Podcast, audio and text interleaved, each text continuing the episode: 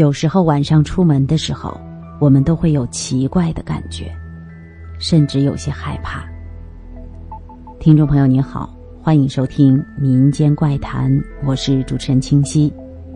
今天为您讲述的是我的朋友老郭真实的经历。老郭两口子为了孩子上学，在市里买了一栋二手房，楼下住着退休的老两口。在孩子上高三这一年。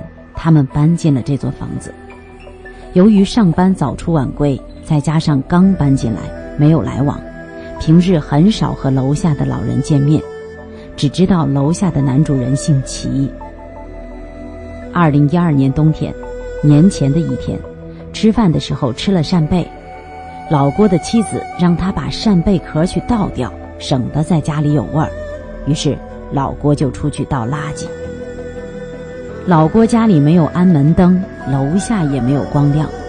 他刚下楼梯，就要拐角到楼下门前的时候，身上突然感觉发冷，觉得好像有啥值得害怕的东西一样。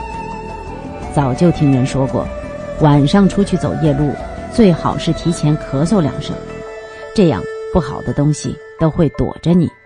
于是老郭就咳嗽了几下，又装作无所谓的样子。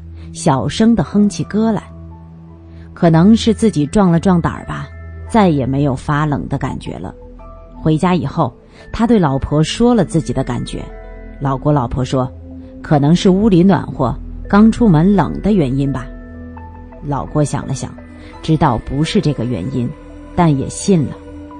第二天晚上，老郭提前回家，正在厨房里做饭，隐隐约约听见楼下有哭声。感到很奇怪，但是也没多想。后来老婆回来对他说：“可吓死我了，楼下有人在拐角烧纸。”老郭问：“怎么了？谁家呢？”第三天晚上下班，老婆告诉他：“楼下的老齐死了。”老郭愣了一下，问：“是怎么死的？啥时候死的？”老婆对他说：“听说是前天晚上六七点钟。”在医院跳楼死的，老郭愣住了。那不是他前天下楼送垃圾的前后时间吗？好了，今天的民间怪谈就到这里，下期再见。